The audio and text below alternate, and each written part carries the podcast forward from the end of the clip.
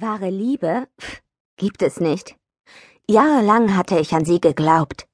Ich hatte sogar gedacht, ich hätte sie gefunden. Viermal, um genau zu sein.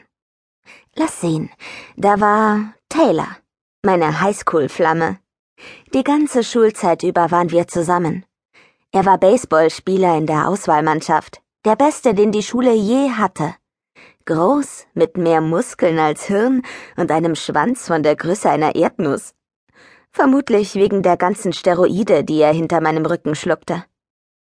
Am Abend des Abschlussballs gab er mir den Laufpass, machte sich mit meiner Jungfräulichkeit und der Anführerin der Cheerleader aus dem Staub. Später hörte ich, dass er das College abgebrochen hat und als Mechaniker in irgendeinem Kaff gestrandet ist, mit zwei Kindern und einer Frau, die ihn schon längst nicht mehr anfeuert. Dann war da noch der Tutor aus meinem ersten Psychologieseminar am Las Vegas Community College. Maxwell hieß er. Ich dachte, der Typ könnte übers Wasser gehen. Ich hielt ihn für einen Heiligen. Mein Herz war ihm jedenfalls nicht heilig. Er trampelte darauf herum, indem er in jedem seiner Seminare ein Mädchen aufs Kreuz legte. Er hatte die Tutorenstelle bloß angenommen, um an möglichst viele von ihnen ranzukommen. Das ist schon in Ordnung. Am Ende waren zwei Mädchen gleichzeitig von ihm schwanger und er wurde wegen beruflichen Fehlverhaltens vom College geworfen. Mit 19 Jahren hatte er bereits zwei Frauen am Hals, die ihn wegen Unterhalt nervten. Geschah ihm irgendwie recht. Gott sei Dank habe ich ihn immer gezwungen, ein Kondom zu nehmen, wenn wir Sex hatten.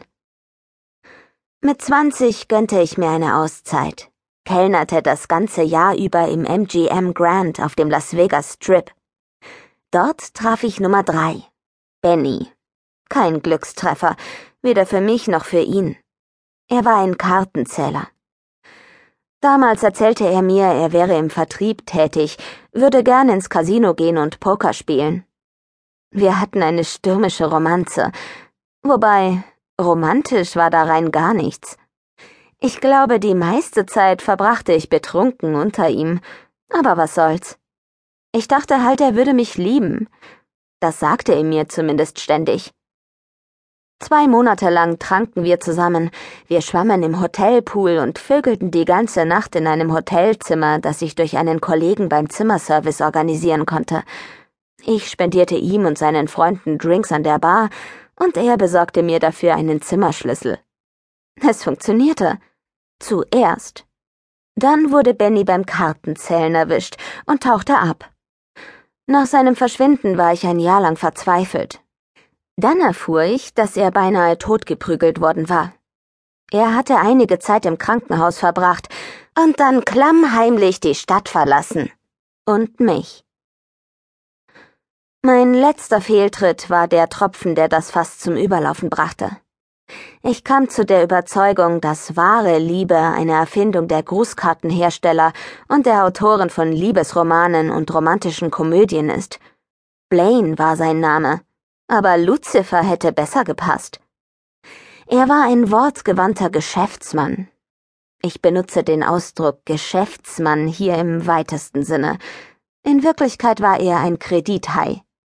Derselbe Kredithai, der meinem Vater mehr Geld lieh, als dieser jemals zurückzahlen konnte. Erst machte er sich an mich ran, dann nahm er sich meinen Vater vor.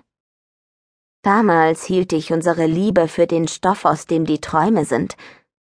Blaine versprach mir das Blaue vom Himmel und brachte mir die Hölle auf Erden. Deshalb solltest du den Job bei deiner Tante annehmen und der Sache ein für allemal ein Ende setzen. Meine beste Freundin Janelle schnalzte laut mit der Zunge ins Telefon. Ich hielt das Handy vom Ohr weg. Das ist die einzige Möglichkeit, Mia. Wie willst du deinen Vater sonst aus dem Knebelvertrag mit Blaine und seinen Schlägern rausholen? Ich setzte die eiskalte Wasserflasche an den Mund. Die kalifornische Sonne verwandelte die kondensierten Tropfen auf dem Riffelglas in glitzernde Lichtsplitter. Ich weiß nicht, was ich machen soll, Jin. Ich habe einfach nicht so viel Geld rumliegen. Ich habe überhaupt kein Geld rumliegen. Der laute Seufzer, den ich ausstieß, klang sogar in meinen Ohren übertrieben dramatisch. Aber du liebst